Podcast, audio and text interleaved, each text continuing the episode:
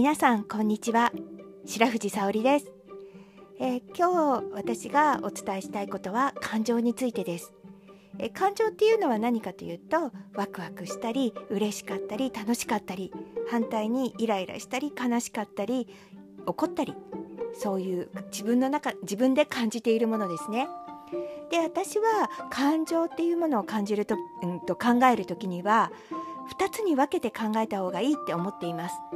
それは何かというと一つは自分の内側で感じていること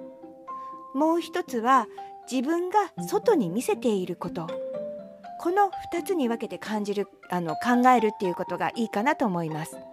でそもそも感情っていうのはいい感情も悪い感情もないって私は思ってるんですね。感情はみんな平等です。でそれは人間が生まれつき持っているもので、えー、生きていく上に必要だから持っているものだと私は思います。えー一番感情の中で悪者扱いされるのは怒りなんですけれども怒りの感情が全くなければやっぱりあの大事な人のためにとか自分のために戦うことっていうのができなくなるので、えー、最終的には危険だなというふうに思います。だけれどやっぱり怒られるってやっぱり人は嫌ですから、えー、怒りの感情っていうのはネガティブマイナスに考えられがちですね。でだから怒っちゃいけない怒っちゃいけない怒っちゃいけないってやっぱり脅迫的に思っている方いっぱいいます。だけれど、えー、自分の内側で怒っていることこれは、えー、怒ってしまっているので、えー、否定しても仕方がないことなんですね。だから一旦認めることが大事です。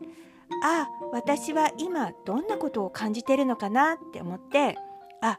今これには嬉しいって思ってるなとか誰か人の話を聞いてなんだか悲しくなったとかこの人の態度のここが怒ってるとかあ待たされてイライラしてるとかいろんなことを感じてると思うんですけれどもこの一つ一つをいちいちあの感じているからいいとか悪いとかそういう判断をしない方がいいと思うんですね。あ私はこう今こうなんだっていうふうに、えー、受け取る認めるってことが大事だと思います。えー、必要だからそう感じてしまうっていうことあるからです。でね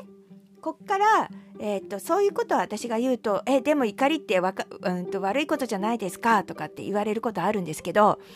え見せる感情っていうのは、えー、ちょっと戦略的に考えた方がいいですね。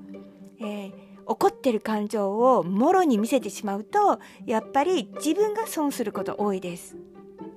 自分が損してしまうまた自分を傷つけてしまうことが多いのであのどう対処すればいいかなっていうのは考えていく必要があるんですよ。でもそれは外側の感情で、えー、自分が選べることまあでも自然に湧き上がってきたものに対してはやっぱり、うん、止められないことがあります。だから、えー、自分が感じてることは、えー、あ感じたんだっていうふうに認めていくことが大事だと思います。